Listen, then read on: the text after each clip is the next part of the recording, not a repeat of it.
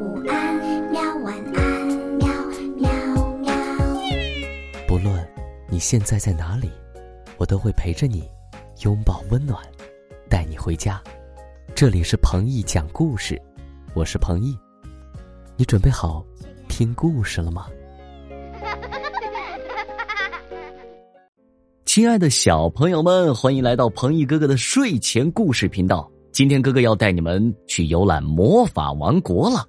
故事的名字叫做《米拉迪的魔法树》。魔法王国，你们是不是都很向往呢？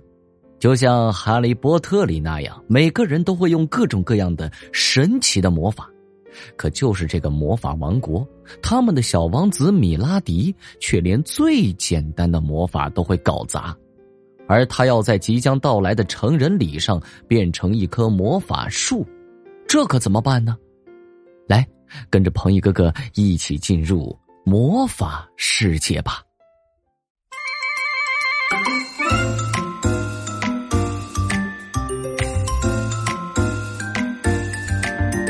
魔法易拉罐王国的小王子米拉迪的身体总是很虚弱。他的肚子瘪瘪的，胳膊细细的，尾巴短短的。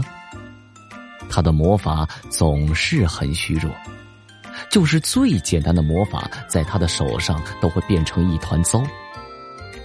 王国里的其他王子和公主们都嘲笑米拉迪，简直就是个没有本事的笨蛋，那么简单的魔法都不会。他想要在成人礼上变出那棵魔法树，简直是门儿都没有。就是我在米拉迪那么大的时候就能变出个完整的太阳了。米拉迪其实也还是很担心的，他跟王后拉拉米说：“母后，我是魔法易拉罐王国的小王子，为什么我还要变那个什么讨厌的魔法树啊？母后，我连变最简单的魔法都很难的，我很害怕。孩子，在我们王国里。”每一个孩子在成年之前都必须通过自己的努力变换出一棵魔法树，他的身体才能变得壮壮的，也只有这样，他才能真正的成为魔法易拉罐王国的成员。我和你父王在小的时候都是这样的。拉拉米王后一边说着，一边鼓励着米拉迪：“孩子。”只要你努力的练习，三年后的成人礼上，你一定会变出魔法术的。我相信我们的米拉迪王子一定会成功的，加油！没办法，米拉迪开始硬着头皮练习那些枯燥的魔法课程了。魔法课程可不是件容易的事情，我们的米拉迪还是经常出错，他要么把魔法杖折断了。要么把魔法液变到了自己的鼻子上，弄得好几天都不能通气；有时候把自己的魔法课桌角变成了一截软软的动物尾巴；有时候还把太阳变成了三角形的。好几次，米拉迪都气得想放弃了。他跺着脚跟大臣阿拉吉生气：“尊贵的米拉迪王子，我也不能帮您的。”魔法术的变换只能靠你自己。大臣阿拉吉把背弯得很低很低，他害怕的根本不敢看米拉迪的眼睛。哼，你们这些笨蛋，这点事情都不能帮我。米拉迪非常的气愤，不过生气归生气，等一阵闷气过后，我们的米拉迪又很快投入魔法练习当中了。他一步一步的练习着魔法学堂里的那些法术，他仔细回忆着魔法老师做的那些魔法动作。渐渐的，米拉迪的魔法技术有进步了，他可以变出一只鸡蛋大小的魔法果实了，他可以变出白色的小花朵了，他可以将老鼠的尾巴变短变长了。最让米拉迪兴奋的是，在魔法正月的那次王国庆典上，他在其他王子和公主面前变出了一朵完整的百合花和一棵拇指高的小树苗。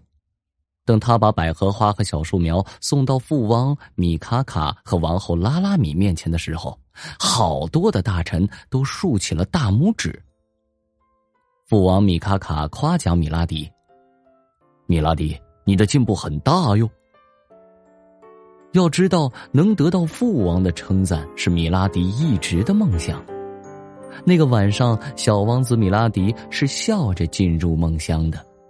他还做了一个很甜美的梦，他梦见三年后的成人礼上，他变出了魔法易拉罐王国历史上最高最大的魔法树。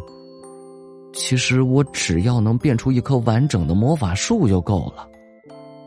你听，米拉迪在梦中还说起了获奖感言呢。